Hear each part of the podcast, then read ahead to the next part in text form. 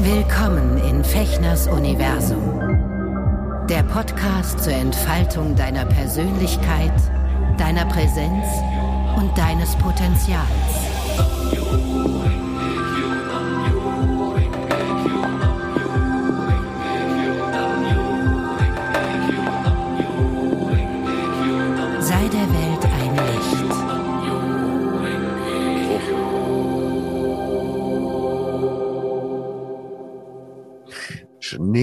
Schneeflöckchen, Weißröckchen, wann kommst du? geschneit. Du wohnst in der Wolke. Dein Weg ist noch weit. Komm, Komm. setz dich, Ans Fenster. du glittriger Stern.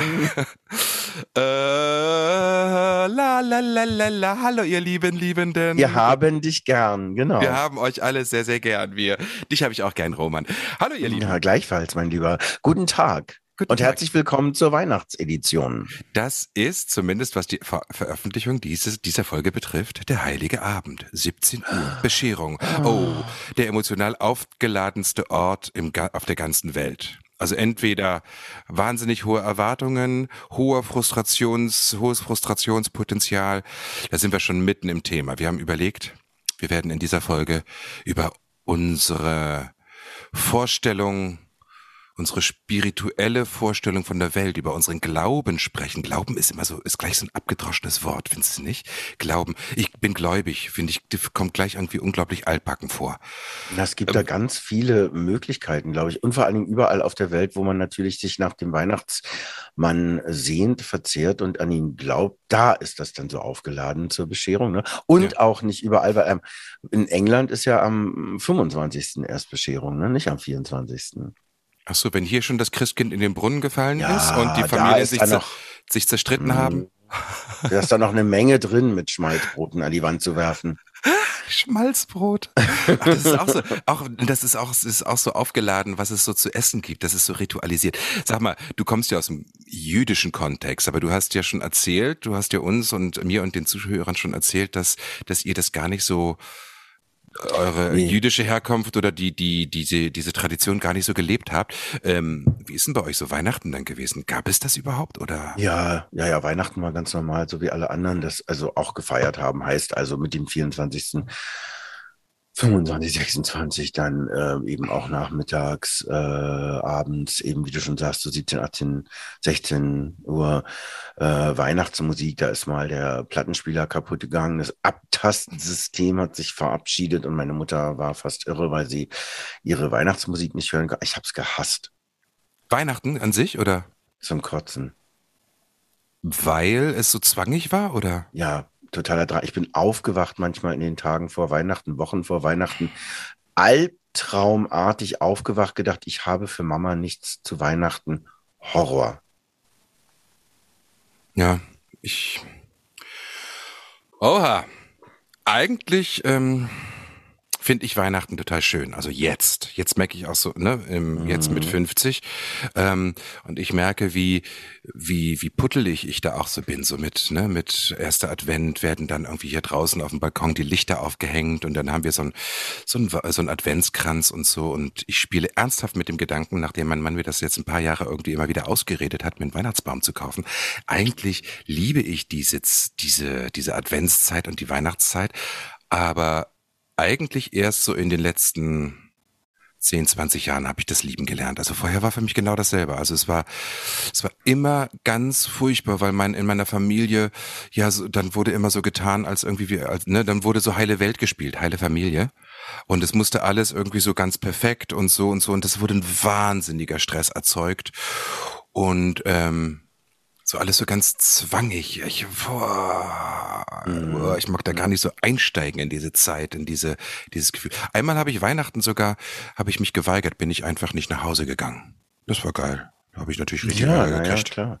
Aber das ist echt der Druck, ne? Das ist echt dieses, diese Erwartungen, die man hat, die an einen herangetragen werden und Bei mir wechselt es auch. Also wir auch mit dem Baum kaufen, obwohl ich dieses Jahr echt extrem bin, damit, wenn ich die ganzen Baumverkäufe sehe, hm. muss ich wieder denken, wir Menschen haben wirklich amtlich, nicht nur da, aber sonst auch äh, ja, ein Rad ab, weil das so viele Bäume geschlagen werden müssen für die verdammten Entschuldigung, mhm. äh, paar Tage, die die da stehen. Ich finde es total doof. Und ich mhm. habe tatsächlich mit dem Gedanken gespielt, auch so wie du vielleicht, ja, also äh, äh, mir einen Baum zuzulegen, den ich jedes Jahr wieder aufstellen kann. Es gibt ja sehr schöne inzwischen. Du meinst so äh, Plastikbäume?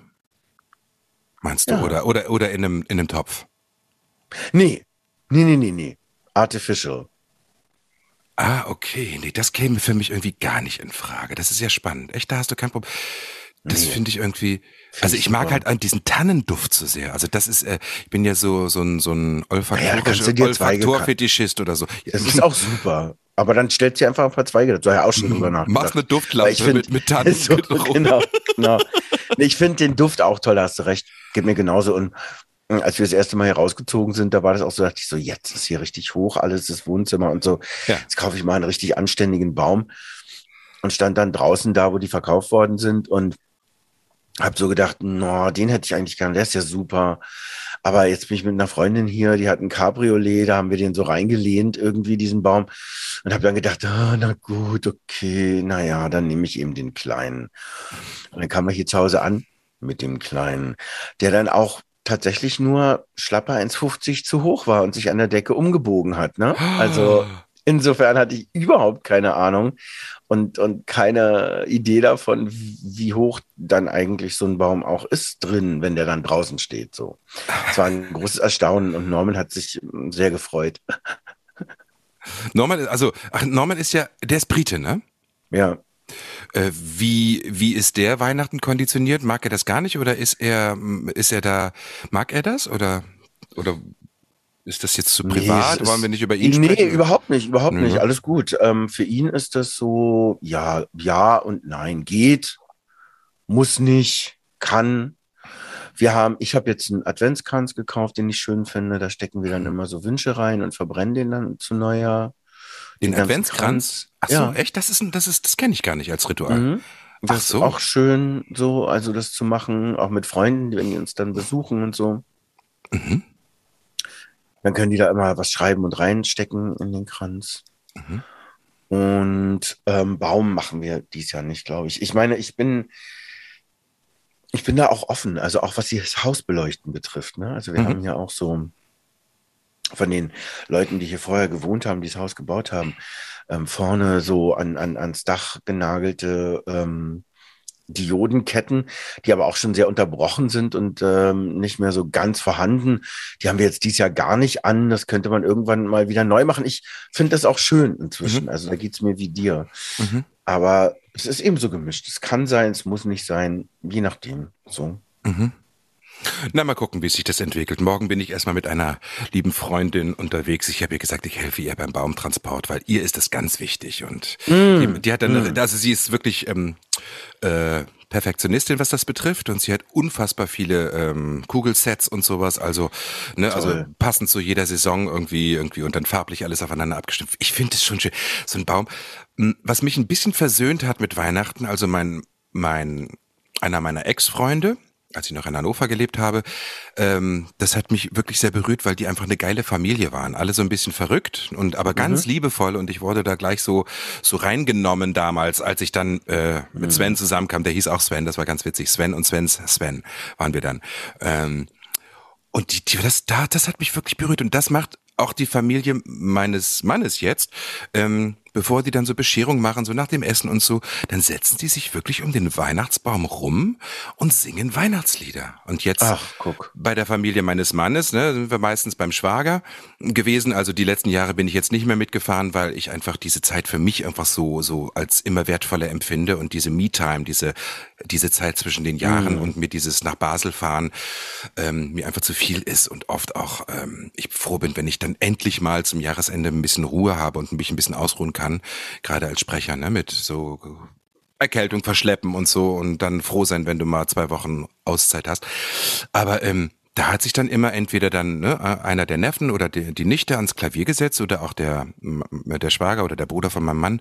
Und dann haben wir da Weihnachtslieder gesungen. Ganz schön. Also wirklich so diese O Tannebaum oder eben Schneeflöckchen oder meins, mein absolutes Lieblingslied ist diese Stille Nacht, Heilige Nacht. Ich weiß nicht warum, aber ich liebe dieses Weihnachtslied.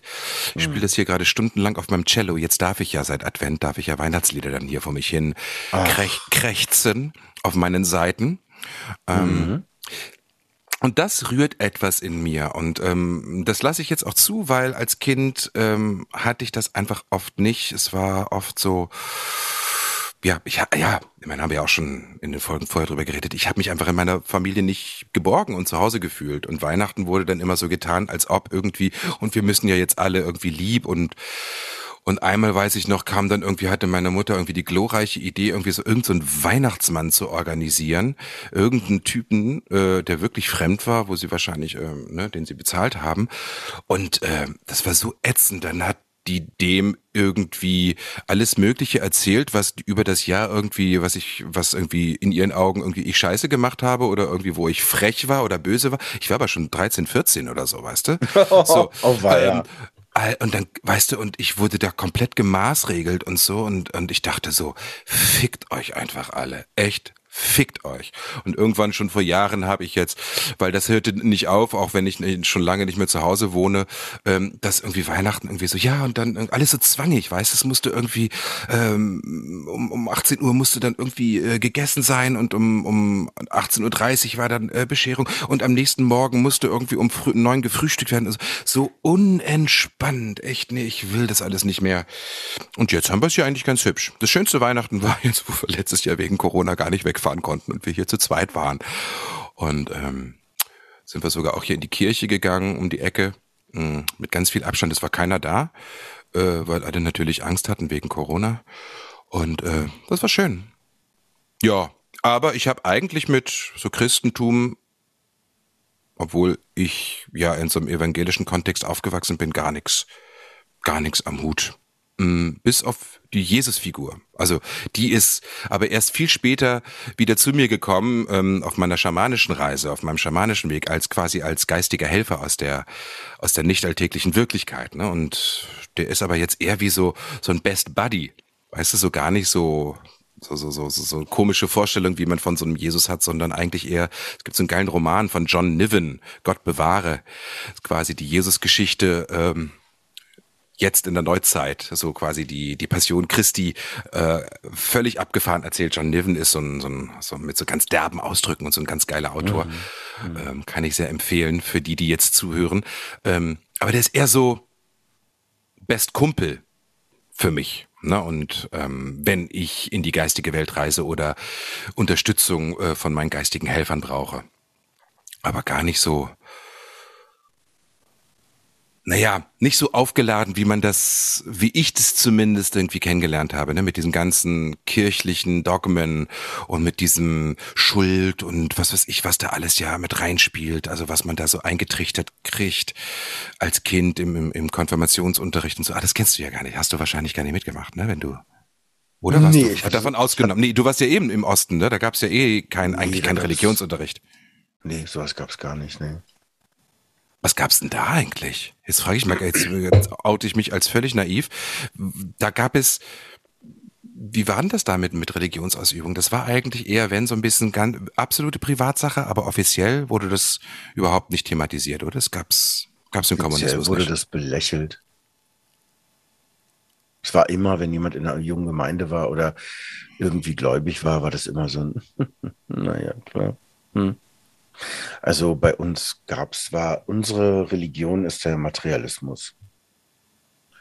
Was man anfassen kann und beweisen kann und so, das gibt es, alles andere gibt es nicht. Bei dir in der Familie oder generell? Generell, äh, also so Osten, wie ich es war. Naja, generell im Osten, ne? Also das, was ich wahrgenommen habe zumindest. Mhm, mhm, also es war jemand in meiner Klasse, der war offensichtlich, hat in einem Haus gewohnt, wo ein Gottesspruch dran war und mhm. ähm, hat seine Familie, die war auch kirchlich und das war alles, wurde immer belächelt so.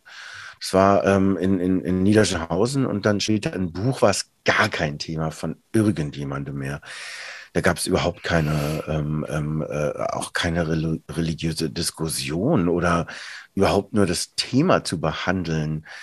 Ähm, da war das Einzige, woran ich geglaubt habe, ähm, das beschreibe ich in einem Kapitel in meinem Buch auch, äh, oder sagen wir mal, wo, an, an wen ich mich gewandt habe in meiner großen, großen Not, meine einzige Bezugsperson, meine Mutter verlieren zu können. Die Angst gab es da. Mhm. Da ich angefangen zu meinen Plüschtieren und den ähm, griechischen Göttern zu beten, die mir äh, durch ähm, eine sehr vereinfachte Erzählung für Jugendliche aus mhm. Ungarn kam dieses Buch, das wurde übersetzt und dann äh, konnte man das in der Bibliothek, das habe ich nie zu kaufen bekommen.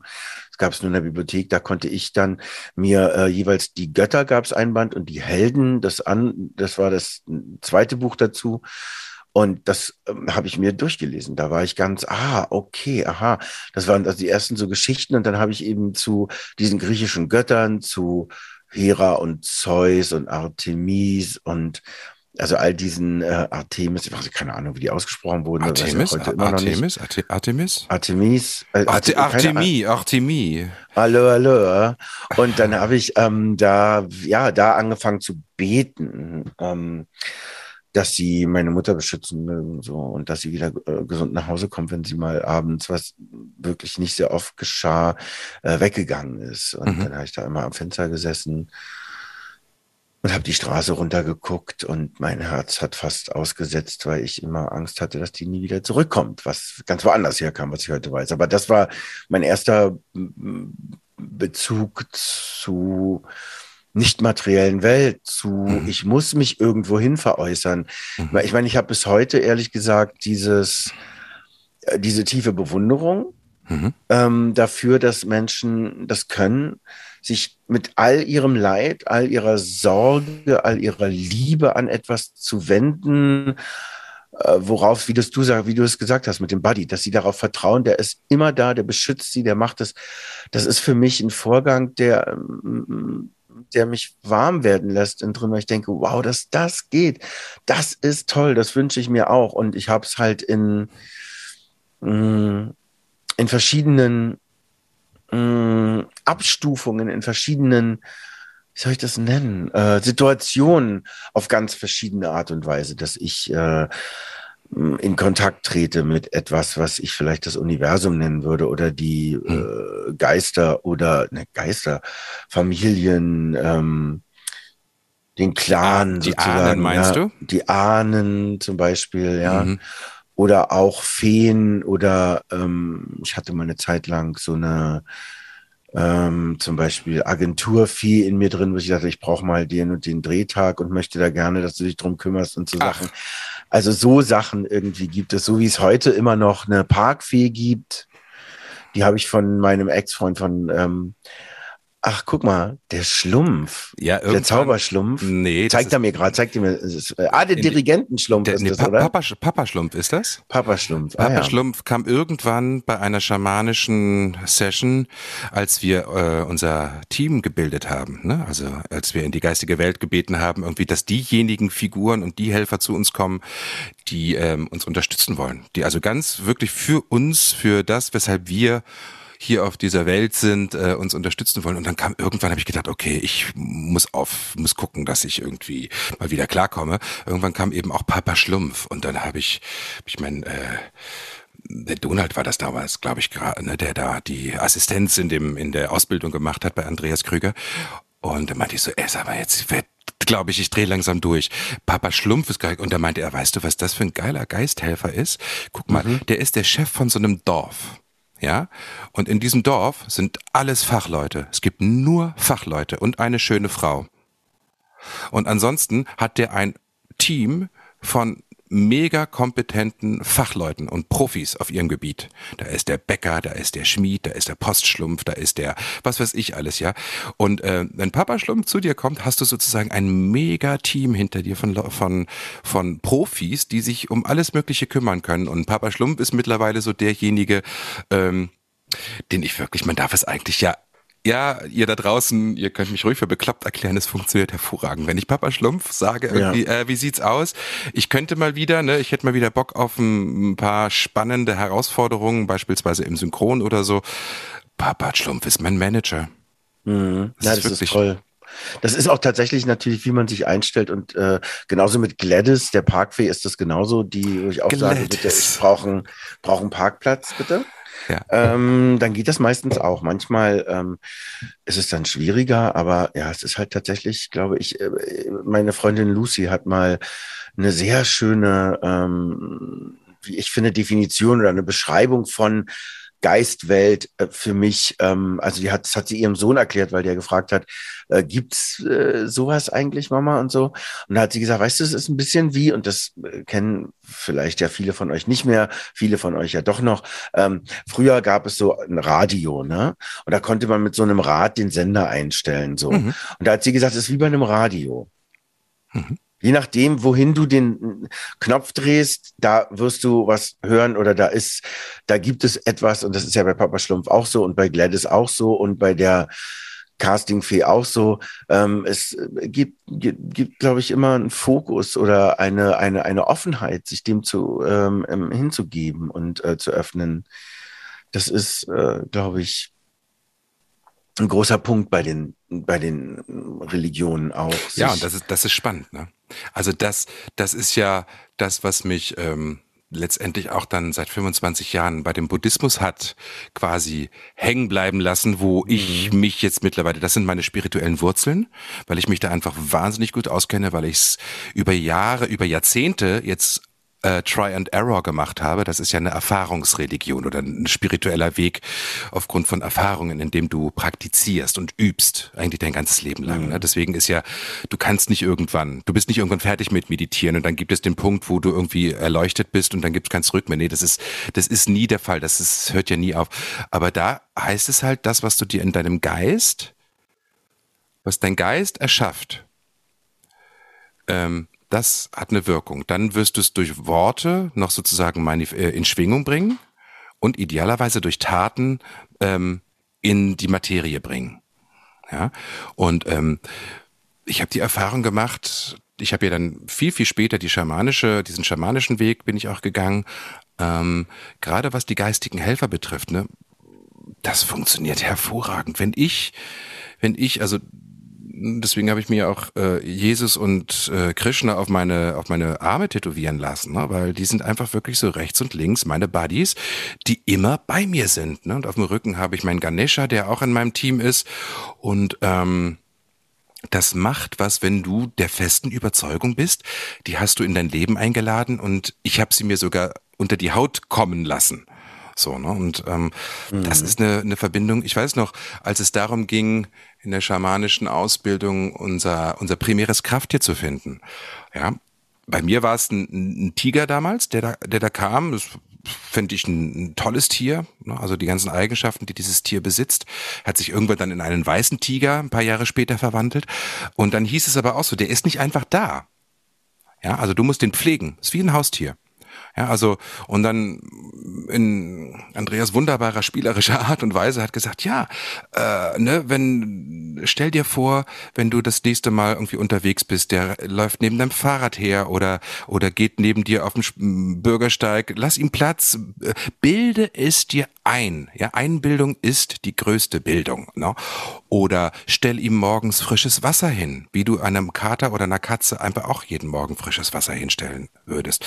Ja, ähm, wenn, wenn du die Essen machst, stell ihm ein Leckerli hin und so, ne? Und das ist wirklich erstaunlich, wie, wie sich dann solche Helfer guten Energien oder, oder Stellvertreter für Energien, die du in dein Leben einlässt, für Informationen, eigentlich muss man es so sagen, die du in dein Leben einlässt, ähm, wie das in deinem eigenen System ähm, eine Selbstständigkeit einnimmt und, und dir, dir wirklich ähm, dich unterstützt.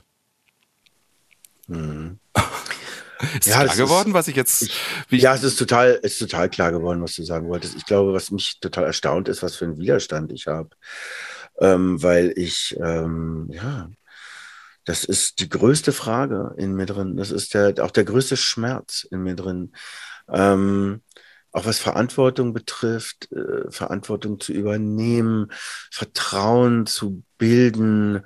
Mhm. Ähm, ich war, ich habe manchmal so gedacht, dass äh, gerade dieses, äh, dass mein Opa aus so einer ultraorthodoxen, ähm, aus so einem ultraorthodoxen Kontext kommt, jüdischen mhm. Kontext, und das schon in der Familie von meinem Opa und meiner Oma und ich bin nun mal äh, mit meiner Mutter groß geworden. Ja, also insofern mhm. ist das das, was am meisten mich geprägt hat bis jetzt außen. Äh, was wie es innen aussieht, ist eben tatsächlich ja ähm, noch sehr undurchsichtig, denn ähm, ich glaube, mein Opa ist so früh durch das Leid natürlich, durch das, durch den Krieg und durch all diese Dinge ähm, gestorben. Der war, glaube ich, ist nicht mal 50 geworden so. Mhm. Aber ähm, vor allen Dingen dadurch, dass der eben diese Wurzeln, in, der wurde geboren und hatte diese Verbindung. Mhm. Und äh, ich glaube, dadurch, dass der diesen Dingen abgeschworen hat, einfach durch die Auswirkungen auch, der hat so Sachen gesagt, wie meine Großeltern hatten Entschuldigung, hatten ein, ein hatten drei, drei große Hotels in Marienbad und die waren sehr, also wirklich sehr prachtvoll. Und äh, da war das dann so, dass er mit seinen Eltern im Streit lag und gesagt hat, die Leute, die in den, in den Restaurants servieren, können sich nicht mal von dem Gehalt, was sie bekommen, ein Stück Kuchen leisten von dem, was die anderen da bekommen und so. Er war also sehr, als Humanist hat er schon früh sehr für gleiche Rechte gekämpft und so. Mhm, mh. Mm, und da ist eben genau dieses, dieses ähm, Wasser predigen und Wein trinken und so. Mhm. Also dieser Zwiespalt ist da sehr, sehr tief verwurzelt in mir drin. Und ähm, dieses Misstrauen ist eben sehr vorhanden. Und ja, das wird mir gerade so klar. Ich bin gerade äh, sehr erstaunt über die, mhm. die Härte, die ich fühle in mir mhm. drin, die, äh, dieser eigenartige, zynische Blick, der sich da öffnet. Mhm. Verrückt. Ja. Aber es, das erlebe ich ganz oft. Deswegen bin ich auch immer, also mittlerweile erzähle ich einfach, so sollen die Leute da denken, was sie wollen. Aber ja. ähm, na, und es, ich gebe auch zu, es gibt einfach auch viele Leute, die irgendwie wirklich so, so, so, so, so, so ein Ach, Veit Lindau, nee, Ken Will, irgendjemand hat das, hat das so geil bezeichnet als Flachland spiritueller Tourismus oder Mhm. Äh, so dieses so ein bisschen Trommeln und dann irgendwie unglaublich, ne, äh, ah, und mhm. die geistigen mhm. Helfer und so. Ähm, bei mir hat das ein ganz an, also bei mir hat sich das ganz wunderbar gefügt, auch in meine buddhistische Welt zum Beispiel, weil ähm, ich meditiere ja jeden Morgen. Ne? Ich setze mich hier vor meine Schriftrolle. Diese Schriftrolle, ähm, dort ist das Lotus Sutra eingeschrieben, quasi so von oben nach unten. Das ist ja hier auch auf meinem Unterarm. Ne? Ich weiß nicht, du kennst ja dieses. Ne? Hier steht mhm. ja auf meinem, das sieht man jetzt nicht. Ich zeige es jetzt hier gerade mal Roman in die Kamera mhm. von oben nach ja. unten. Nam Yoho Renge Kyo Nichiren. Ne?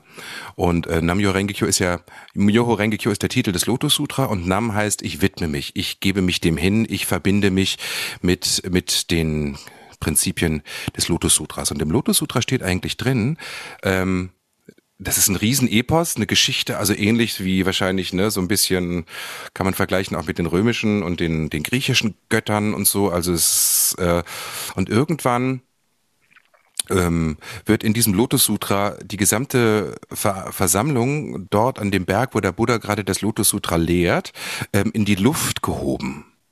Ja, also sozusagen diese diese Versammlung wird symbolisch äh, Meter Meter äh, Meter gesprochen, meterbildlich gesprochen, ähm, in die Luft gehoben und dadurch unendlich. Und an dieser Zeremonie in der Luft, wenn man sich an, vor diese Schriftrolle setzt, wo das Lotus Sutra quasi eingeschrieben wurde, ähm, nimmt man an dieser zeitlosen Zeremonie in der Luft teil.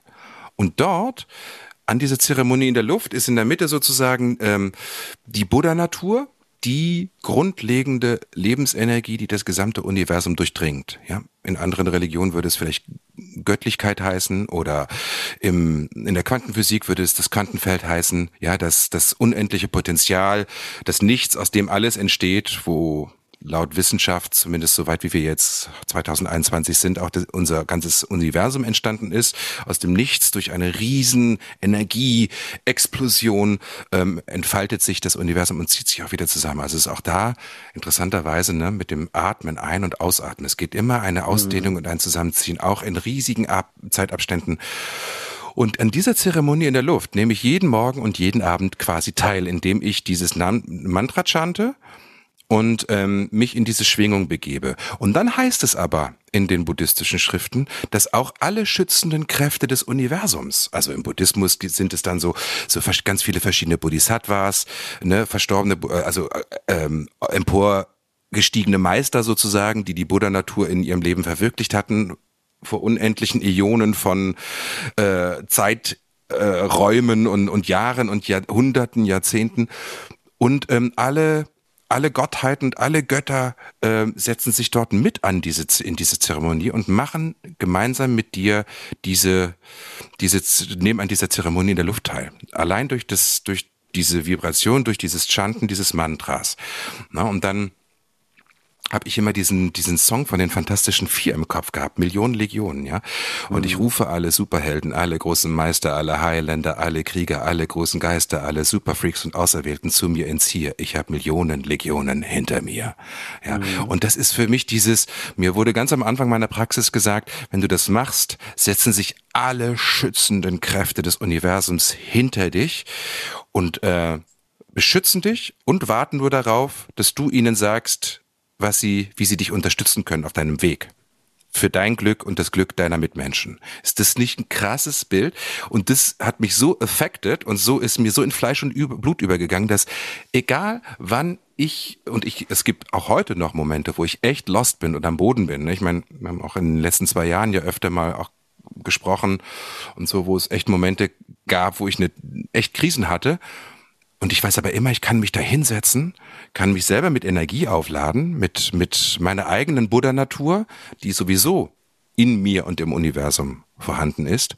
Und gleichzeitig rufe ich alle schützenden Kräfte zu mir, um eine gute, eine weise, eine konstruktive Lösung für jedes Problem, was ich habe, zu finden. Und das kann sein Krankheit, das kann ne, äh, äh, heftige Streitereien, Konflikte und so sein. Das ist echt erstaunlich. Also das ist meine, das, das ist das, äh, wo ich meine spirituelle Urwurzel gebaut habe in den letzten 25 Jahren.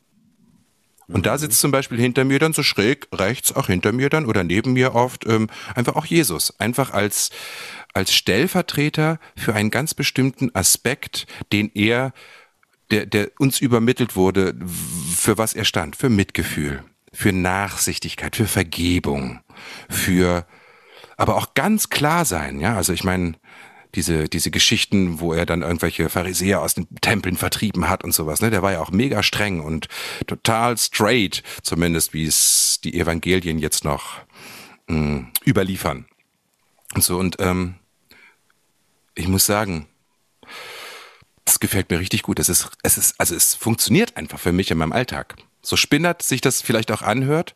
Ähm, ich habe für mich ähm, da einen Ort gefunden, wo ich mich jederzeit neu sammeln kann und mich mit mir, mit meinem ureigenen Selbst, mit meiner Buddha-Natur verbinden kann, was immer das auch heißt. Mit meiner eigenen, mit meinem eigenen, wenn ich es vergessen habe, meinem eigenen, also meiner Schöpferkraft. Wo ich merke, okay, hier habe ich wieder, hier kann ich wieder die Kontrolle über mein Leben übernehmen, wenn ich das Gefühl habe, ich bin gerade mal lost oder alles fällt über mir zusammen. Ja. Soweit erstmal. Mich macht das gerade ein bisschen traurig, weil du so vorhin sagtest, du bist so ein bisschen, du guckst so ein bisschen zynisch da drauf. Und ich kenne das ja bei vielen anderen auch. Ähm, ja, zynisch ist, das ist falsch. Zynisch ist falsch. Es ist eher, es ist mir wahnsinnig fremd. Aber ich habe immer gedacht, fremd. du bist, du bist, du bist, also du kommst zumindest für mich so verbunden immer rüber mit, und ich habe immer das anders. Gefühl, du hast ein, ein, ein spirituelles Leben, wo, interessant, ja. haben wir noch nie wirklich tief drüber ja. gesprochen, ne? Aber du bist für mich immer, wo ich denke, okay, keine Ahnung, aber er wird auch seine Skills, seine Werkzeuge mhm. haben. Mhm. Aber das ist halt viel weniger, also für mich, wenn ich dir jetzt zuhöre, qualmt mir persönlich im Kopf ein bisschen. Also ich finde, äh, ja, ja, also ich finde es, äh, äh, für mich ist es der Atem. Also wenn, wenn ich meine ja. Atemgeschichten mache, meine Erfahrungen, wenn ich mit einer Gruppe zusammensitze mit Menschen und mhm. wir uns an den Händen halten und atmen, dann öffnet sich für mich ein Raum, der so heilig ist und golden. Mhm. Äh, das, das, also es ist sozusagen für mich die physischen Aspekte, die weniger mit Bildern zu tun haben. Ich habe wenig Bilder, ist mir klar geworden. Ich habe wenig Bilder, ich habe mehr eine Emotion, also eher so ein Gefühl, wann ich mich wie verbunden fühle. Zum Beispiel auf der Bühne. Wenn ähm, wir da stehen und ich, ich spüre, wow, da öffnet sich eine Tür und ein Verbund mit den Zuschauern ist da. Mit wir sind in einem Raum. Ähm, ich spüre diesen, diesen Raum, wenn ich äh, mich eben hinlege und atme und sich was öffnet, was äh, für mich eine andere innere Ordnung hat äh, ein größeres Bewusstsein, einen anderen Blick, was Universelles, was, ähm, so wie ich Normen getroffen habe, war für mich ein tiefes, tiefes Öffnen von verschiedenen Schichten durch die Zeit hindurch, die unterschiedlichen Leben, die wir miteinander schon erlebt und gelebt haben. Mhm. Solche Bilder, ähm, äh, die Erinnerungen, die ich habe, an die ich mich gar nicht erinnern kann, ja, also so Anführungs, dieses, was ich tief in mir fühle, ähm, ist immer ein Riesenfragezeichen gleichzeitig und eine wundervolle Bestätigung, dass es etwas gibt, was eben größer ist mhm. Als äh, das, was ich eben anfassen kann, was ich gelernt habe im, im ähm, äh, real existierenden ne? Sozialismus. Mhm. Also äh, äh, zum Beispiel ist mir nie, habe ich nie vergessen, ich war bei einer Premiere in Linz, hatte ich Theaterpremiere und da habe ich so eine Angst davor gehabt. Und dann habe ich nach der Premiere geduscht und habe so gespürt, irgendwie war meine Mutter die ganze Zeit bei mir. Und da war das so, dass die mir danach in einem Telefon, Telefonat erzählt, sie hätte am Fenster gestanden und hätte auf ihre Opale, die ich ihr geschenkt habe, weil die die so mag, gepustet und hätte mir die Energie so zugepustet. Ach, das ist was, was ich spüre. Ich spüre. Mhm ähm, dass man, dass es mir möglich ist, im Geiste äh, zu reisen zu Menschen, die dann auch spüren, dass ich dahin reise und äh, es, es wahr, wahrhaftig so ist und mhm. so sein kann. Ähm, es hat bei mir wenig, ähm, und das ist auch was, was mich ähm, ja manchmal vielleicht sogar verunsichert oder beängstigt, System. Es hat für mich wenig System. Es gibt wenige Namen, mhm. im Sinne von, ähm, ich rufe mir jetzt den und das und die. Das ist äh, ganz schwierig für mich, weil ich da gar kein Bild davon habe. Das meine ich, wenn mir der, mhm. der, der, der, der, Lucy ist da auch ganz anders zum Beispiel. Mhm. Ne? Also die hat äh, ihre Götter. Lucy ist die, mit der du, Bilder. mit der du die Meistersänger machst, ne? Die Lucy. Genau, genau, mhm. mhm. genau, genau.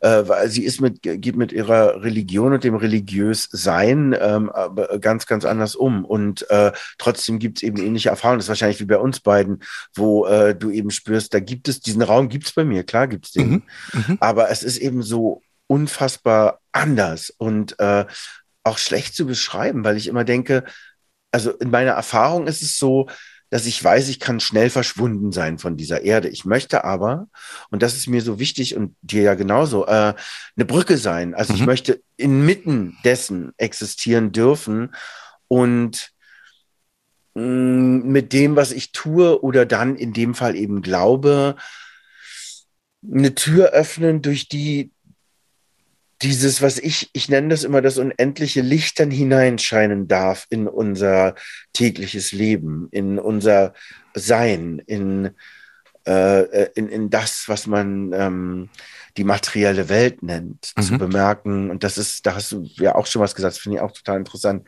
die Quantenphysik, ne? Also, mhm. also auch die Wissenschaft, die ähm, unglaubliche Brücken baut. Und äh, aber ich bin eben wahnsinnig wenig systematisch. Mhm. Mir fehlt das System. Ich habe irgendwie nicht, oder ich weiß nicht, ob es mir fehlt, aber ich habe halt kein System, an das ich mhm. mich ähm, in herkömmlicher Weise äh, ranwagen kann.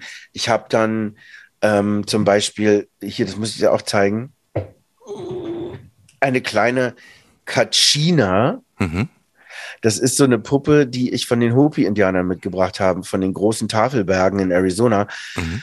Was ich schön finde. Ich habe Steine, mit denen ich mich verbinden kann, wo ich die in der mhm. Hand halte und denke, boah, diese Farben und so, das ist mhm. so, so schön. Es äh, gibt dieses, äh, diese Figur aus Japan. Überhaupt der Shintoismus zieht mich extrem an, ähm, wo ich dann, also da, da mich wieder, es ist so, bei mir ist es ein wahnsinniges, äh, eigenartiges äh, Mosaik, äh, Makramee, äh, zusammengewusteltes, äh, äh, schlecht zu kategorisierendes und, und, und, und in irgendwie Form zu packendes äh, ja. Bild. Aber sowas, ne? Roman, ne? und das finde ich wirklich ja. spannend. Ähm, ich bin in einer Welt aufgewachsen im, im, im Deutschland der 70er, 80er Jahre, wo es ganz, ganz wichtig war, zumindest in der Welt, aus der ich komme, dass mhm. Ähm, eine Struktur hat. Und mhm. eins der wichtigsten oder der schlimmsten Dinge war immer, äh, oder ne, eine der Aussagen, wo ich heute noch Pickel kriege, was sollen denn die Nachbarn sagen? Wenn man mhm. mal sozusagen aus diesen, aus diesen Normen, aus diesen, mhm. so wie, wie man zu sein hat und wie man sich benimm dich oder so, ne? Wenn man da ausgebrochen ist oder mal aus Versehen irgendwie einfach anders reagiert hat als, als die Mitmenschen um dich rum. Und mhm. ähm, ist das denn eigentlich, also interessant ist doch das Ergebnis.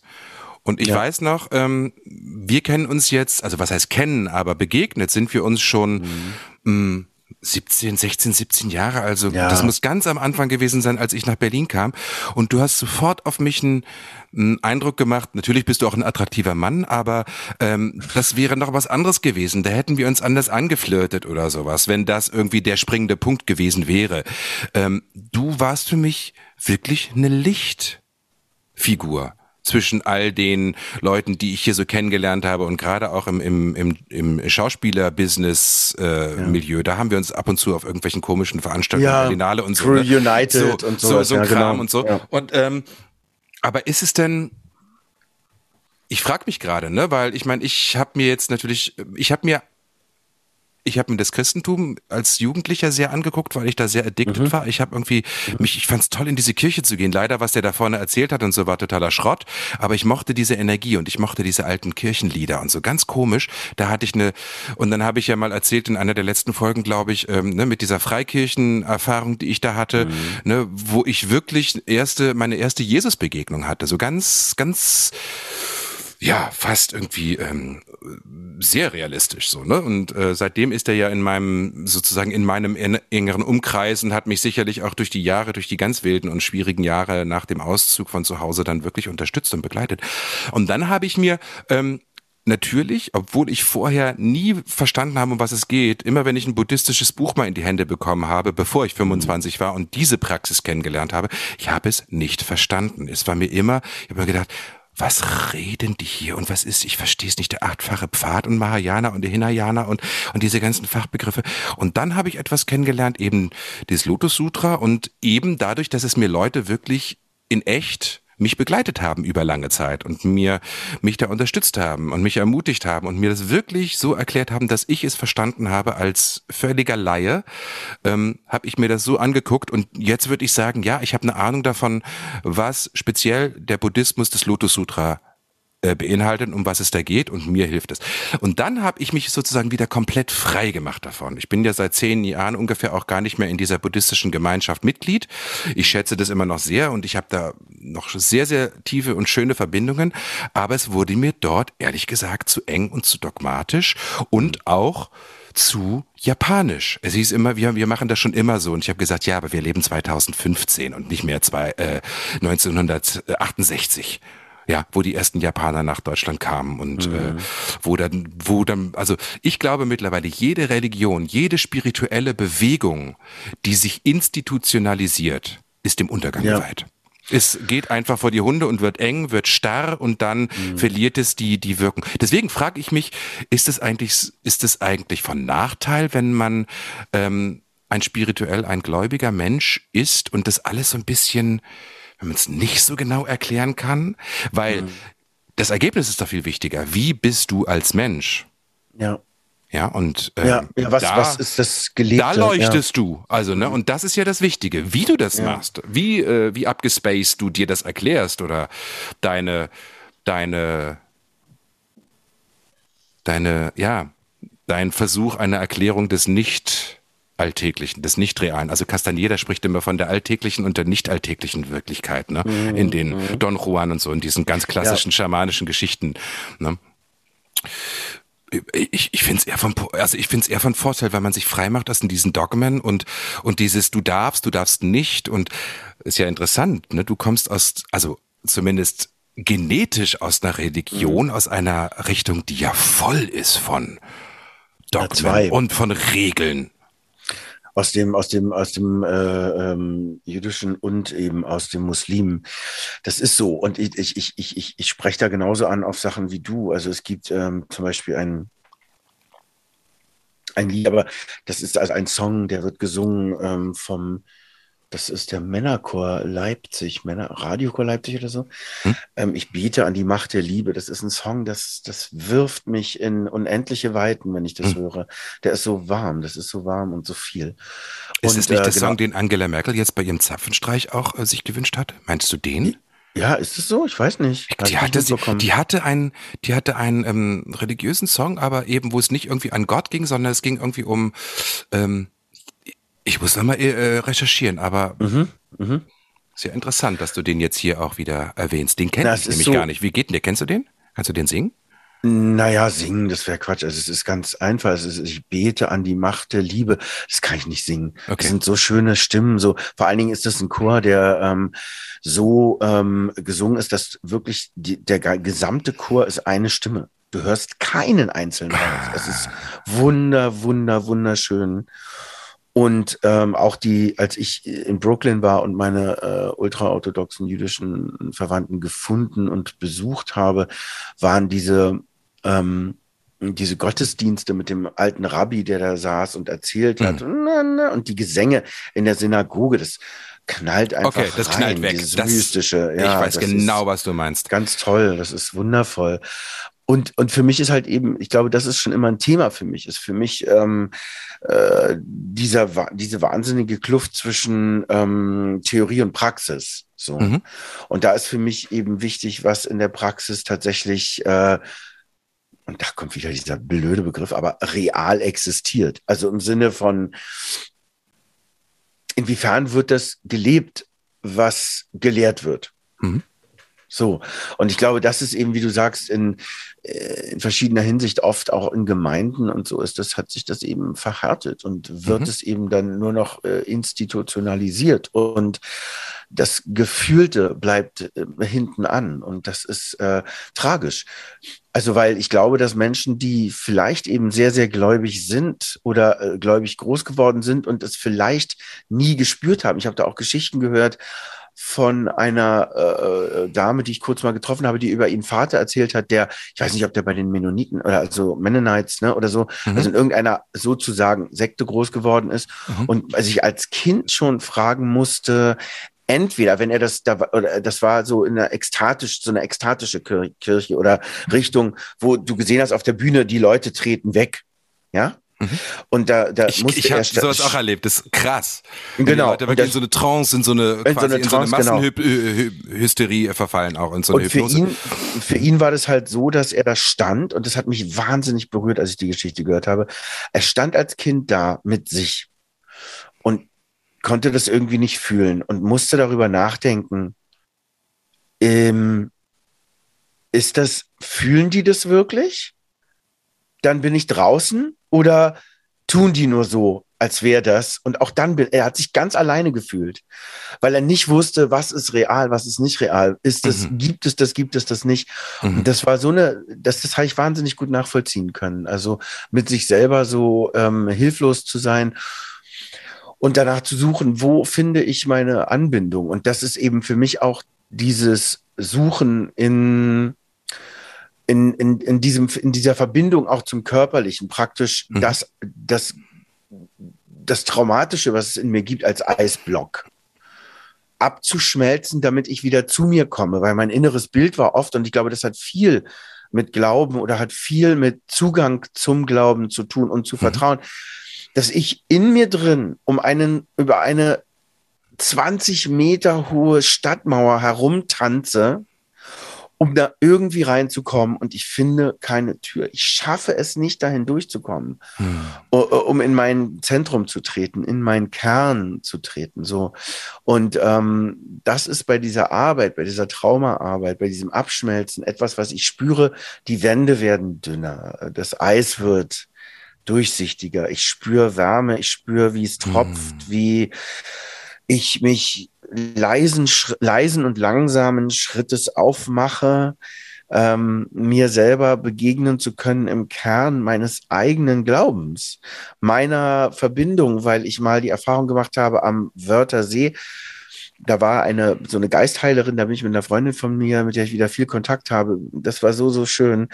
Äh, ich glaube, ich habe von ihr schon mal erzählt. Das ist äh, also wie meine Schwester eigentlich. Wir sind groß mhm. geworden mhm. zusammen ähm, waren wir bei einer Heilerin und da habe ich irgendwann mir von ihr Energie geben lassen. Und das, was habe ich das erste Mal gespürt, dass nach außen hin sind immer und äh, gibt es viele, viele Grenzen, die da hier, was man anfassen kann, so Materie und mhm. nach drinnen ist es endlos. Da drin gibt es keine einzige Grenze und alles geht überall hin. Und das habe ich mhm. das erste Mal gespürt, als ich da saß. Und ich glaube, das ist meine Reise und meine Suche, na, da eben nach drinnen die Verbindung zu haben und da sein zu dürfen in der Mitte meiner meines und damit unser aller Universum, weißt du, so der Verbindung untereinander, so sowas wow. in der Art. Ja, ihr, ihr seht jetzt Roman nicht. Roman hat gerade ein ganz ganz, ähm, ganz bezauberndes, leichtes Lächeln auf seinen Lippen, fast ein bisschen, wirkst fast ein bisschen gerührt, dass du, du hast dich gerade selber an was erinnert, glaube ich. Ja, ähm, ja. Ähm, was ich schön finde, eben zum Beispiel, weshalb ich so an dieser an meinem Mantra hängen geblieben bin. Ne? Dieses Nam von mhm. Namyo Rengekyo heißt ja, ich widme mich, beziehungsweise ich gebe mich dem hin. Und ähm, ich gebe mich dieser Schwingung der Buddha-Natur, der Göttlichkeit, der, der, der grundlegenden Energie, die das gesamte Universum durchdringt und die Leben überhaupt erst möglich macht, hin. Ich harmonisiere mich damit. Und dann mache ich das auf eine ganz abgefahrene, geile Weise, nämlich indem ich Schwingung erzeuge. Ja, ich singe das eine halbe Stunde jeden mhm. Morgen. Nam yo ringe go, nam yo ringe go, nam yo ringe go, nam yo ringe go. Das ist so ein Sechs-Achteltakt. Ja, mhm. manchmal langsamer, manchmal schneller. Manchmal nehme ich mir hier auch meine, meine, ähm, ne, meine, wie nennt sich das hier, diese, diese indische ähm, Ton, ach scheiße, ich weiß jetzt gerade nicht, wie, man, wie die heißen. Ähm, ne, die machen so ein, so Sound, warte mal. Hier, guck mal, so sehen die aus, diese kleinen ich weiß gar nicht, wie heißt Aha, die? ah ja. ja wie so. eine Mutter Monika, Harmonika oder so. So, ne? Und, äh, und dann bin ich, und das, ja. ist so in, das ist so in Fleisch und Blut übergegangen in meinem Leben. Mhm. Nach ein, zwei mhm. Minuten bin ich weg. Bin ich in einem, ich bin nur noch Schwingung.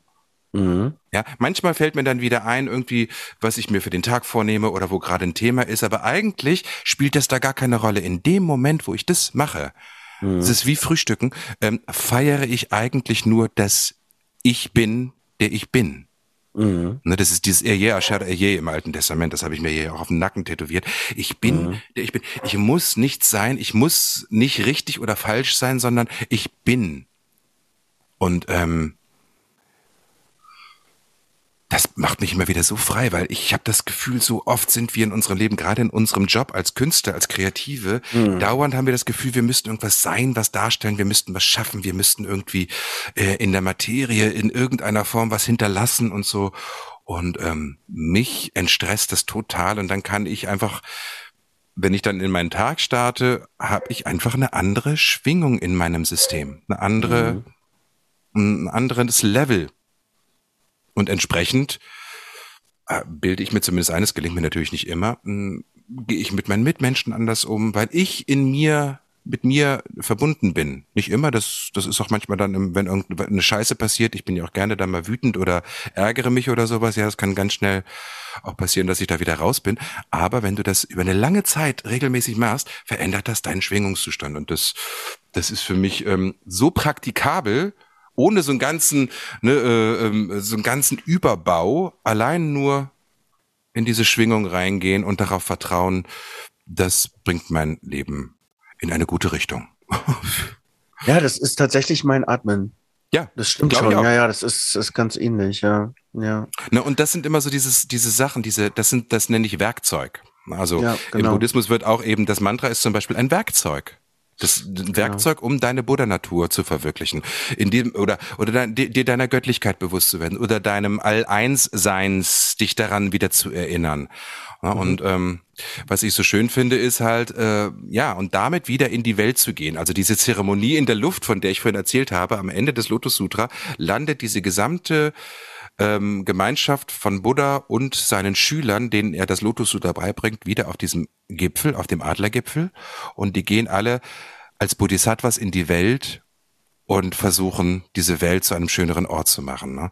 Und es gibt diesen Satz in, der, in den buddhistischen Schriften, ich weiß jetzt gerade nicht genau von wem, das Besondere an Shakyamuni Buddha, dem historischen Buddha, wenn er denn so gelebt hat, 600 Jahre vor Christus, lag in seinem Verhalten als Mensch. Mhm. Ja, und was heißt denn das?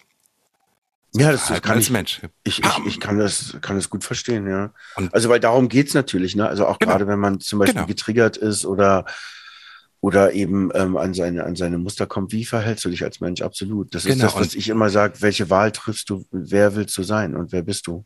Genau, und wenn ja. ich mir dann oft Leute angucke, die äh, sich auf die Fahnen schreiben, wie unglaublich Spiri und ESO und so sie sind und ja. sich dann innerhalb von kürzester Zeit, also gerade in den letzten zwei Jahren, ist ja erschreckend, wie viele Leute aus dieser ESO-Szene sich als absolute Egomanen rausgestellt haben. Ich, ich, ich, ich, ich, ja, und irgendwie ich will diese Maske nicht haben und ich und meine Freiheit ohne jegliches Gespür dafür, dass wir alle miteinander verbunden sind. Mm. Ja, und dass es jetzt in dieser Zeit die große Aufgabe ist, also zumindest, ne, ich lege mich jetzt hier sehr weit raus, ist zu erkennen, dass wir alle miteinander verbunden sind und dass wir Verantwortung füreinander tragen. Das Besondere an Shakyamuni Buddha lag, lag an seinem Verhalten als Mensch.